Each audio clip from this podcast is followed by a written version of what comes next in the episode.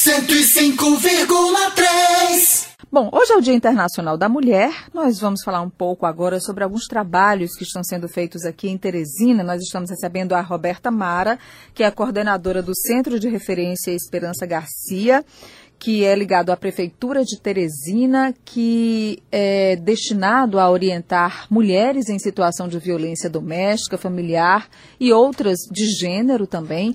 Lá tem uma equipe multiprofissional e especializada nas áreas de serviço social, psicologia e orientação jurídica. E só para lembrar aqui, antes de conversar, começar a conversa com a Roberta, que o horário de funcionamento lá é das 8 da manhã às 2 da tarde. Roberto, primeiro, parabéns pelo Dia Internacional da Mulher. Tem uma agenda grande para a gente já começar um pouco a falar sobre ela também. E sobre esse trabalho que é feito né, pelo Centro de Referência da Mulher em Situação de Violência, Esperança Garcia. Bem-vinda. Obrigada, boa tarde, parabéns a você Obrigada. aqui, representando as mulheres da Cidade Verde. Obrigada. Né, que conduz tão bem. Tá? É... Bom, o Centro de Referência, que é uma unidade de atendimento do, da Secretaria Municipal de Políticas Públicas para as Mulheres, tem esse propósito, né? Retirar a mulher do ciclo de violência, através de várias atividades e atendimentos profissionais. Especificamente, é o que a gente costuma dizer, empoderar a mulher a partir da escolha dela, né? Então, ela vai se sentir fortalecida e ela vai tomar a decisão. O direito da escolha é algo que a gente tem falado muito ultimamente, porque as mulheres, na prática e nem na teoria, poderiam ser criticadas por escolher o que quer que seja para as suas vidas. Quer dizer, não é uma questão nem de gênero, é uma questão de, de ser humano, de ter direitos, né? Eu tenho, não é porque eu sou mulher ou porque o Zosmo é homem, porque eu tenho o direito a escolher isso, o Zosmo é aquilo, nós somos diferentes ou vamos brigar por isso. Então, é, inclusive, o Centro de Referência da, é, contra, de Violência, Centro de Referência da Mulher em Situação de Violência Esperança Garcia, inclusive está lançando uma campanha, que é da Secretaria também Municipal de Políticas Públicas para as Mulheres, Não Te Dei Liberdade. Fala um pouco mais pra, é, sobre isso para a gente, Mara. É, eu costumo dizer, inclusive fazendo um paralelo com o que você disse, é, eu sou porque eu tenho, né? Eu sou porque eu posso escolher. Né? Então, quando eu sou paudada e limitada a fazer essa escolha, eu estou ferindo esse meu direito né, de escolha, ou seja, estou sendo violentada. É né, um tipo de violência. Então, a secretaria está lançando nesse mês é, em que se comemora né, o Dia Internacional da Mulher, o dia 8, é, essa campanha Não Te Dei Liberdade. Então, quando a gente fala Não Te Dei a gente costuma falar isso, né? É uma fala piauiense, não te dei liberdade. Uhum. Então é para chamar a atenção o quê? Porque eu estou vestindo uma roupa curta, eu não estou te dando liberdade para você me tocar, né? Você não pode me beijar à força se eu não quiser. Ou seja, é o consentimento. Então a gente quer destacar isso. E aí vem realçando também a lei da importunação sexual que entrou em vigor agora em setembro do ano passado. A gente falou muito sobre esse tema agora no carnaval, já que muitas mulheres são muito abordadas e são também importunadas durante essas festas onde há a circulação de muitas pessoas. Carnaval, muitas mulheres se vestem, às vezes, como, é, de forma que os homens acham que elas podem estar provocando, e na Isso. verdade elas só querem se vestir como elas gostam. Como elas gostam, como elas querem, é uma escolha. por isso. É, né? Isso não quer dizer que você, olha, eu estou pedindo para você me tocar. Uhum. Não. É, então a ideia realmente da campanha é essa: eu não te dei liberdade. Né, de tocar, de beijar, de abraçar, ou seja, é o consentimento. Por isso, a lei. Eu achei muito interessante no carnaval, eu vi vários. A, a criatividade é, é massa, né, no carnaval. Então, eu vi vários homens é, com fantasias sugerindo cantadas, mas dentro dos limites, porque inclusive existiu um movimento na França recentemente que era o direito de ser importunada. Na verdade, era como se eles colocassem a possibilidade do homem e da mulher se entenderem como deve ser, porque isso também não pode ser. Eu acho que isso você também deve concordar, não é, Roberta? De que não pode ser uma. É, não é uma interferência na relação, é a forma apenas como você deve olhar a pessoa que está fazendo uma escolha e olhar com respeito. Exatamente. E toda relação, quando tem respeito, é muito melhor. É saudável, é mais gostoso, né? E aí é o que um, uma pessoa me perguntou hoje, né? E aí, pela mulher se vestir, ela não está né, evidenciando tá que está provocando. Uhum. E aí eu disse para ele, olha, é a mesma coisa quando o homem ele agride e aí ele vai e usa de subterfúgio, eu bebi. Ele utiliza-se da bebida para dizer que agrediu por isso. Né? Então, isso são subterfúgios que buscam, ou seja, desculpas para dizer que podem ou que vão fazer isso. Vocês têm esse trabalho é, de atender mulheres em situação de violência. A gente tem números que revelam que nós temos um crescimento muito considerável no número de mulheres agredidas, mulheres violentadas, mulheres mortas, especialmente pelos seus companheiros. E muitas, em muitos desses casos as histórias são muito parecidas. Ah, eu disse um não, eu quis terminar um relacionamento, ele não aceitou e aliás se achou no direito de me agredir até mesmo de matar, uhum. né? Então esse o, o, centro imagino que passe por lá, passem por lá muitas histórias parecidas com Sim, essa, né? É na perspectiva do, do, da relação de poder, né? E aí o homem ele trata a mulher como posse, como coisa. E aí quando a mulher ela não permite, é, ele se sente violado, digamos assim. Bom, é um direito meu. Só que ele não tem esse direito de violentar. Então, realmente atendemos várias mulheres em situações diversas que chegam realmente em um estado crítico, digamos assim.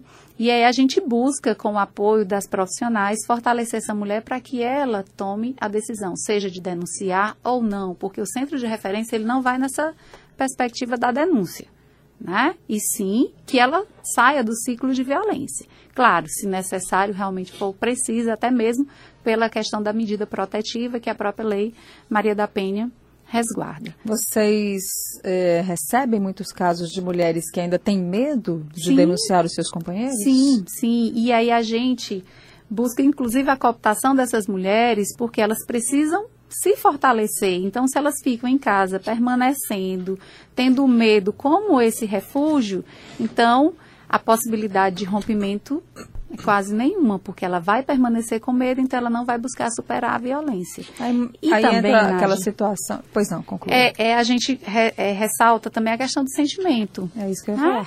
Ah. Eu ia falar então, exatamente isso. A mulher, ela tem um sentimento pelo agressor. Uhum. É o uhum. pai do filho, uhum. né? É o namorado.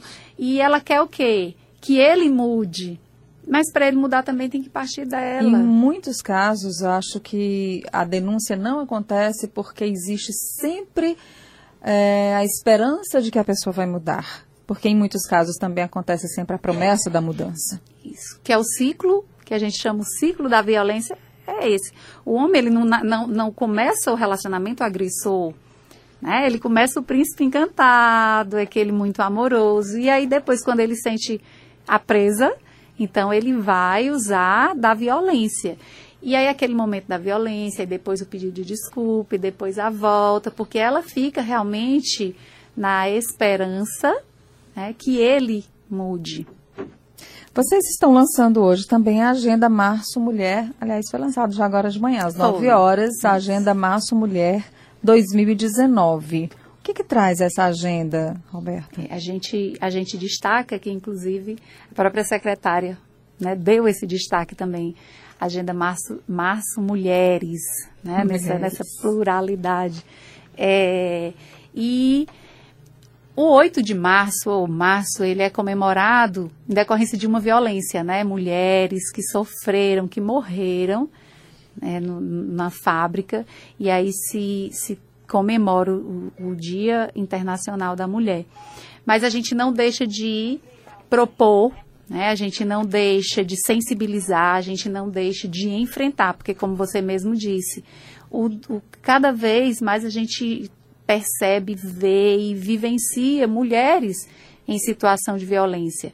Então, entre as propostas, é, discutir, né, palestras, rodas de conversa, momentos realmente de reflexão, sensibilização e enfrentamento à violência. E é até o final do mês. Eu estou vendo aqui programação praticamente Extensa. todos os dias até é. o dia 29. Isso. E em, em, vários bairros de Teresina, vários espaços comunitários, Isso, né? Isso, bairros, instituições, porque a gente precisa também desses parceiros. A gente vai até a comunidade, né, instituições é, é, educação, saúde, é, grupos, porque a gente quer alcançar o maior número, claro, de, de pessoas, seja homens ou mulheres. Voltando a falar aqui do serviço do Centro de Referência da Mulher em Situação de Violência Esperança Garcia, quantas mulheres hoje já são atendidas pelo centro? Centro de Referência esse mês está fazendo quatro anos, ainda uma criança.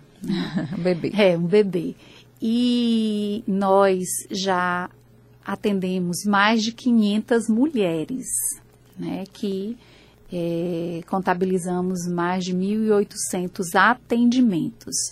Hoje, atualmente, a gente tem mais de 100 referenciadas, mas que estão em acompanhamento, nós temos entre 37 e 45 mulheres, aquelas que permanecem realmente no atendimento psicossocial, né, no monitoramento jurídico, nas atividades que paralelamente a gente propõe, como massagem relaxante, como reiki, como florais, grupos reflexivos, né? não somente as profissionais, psicóloga, assistente social e assessora jurídica.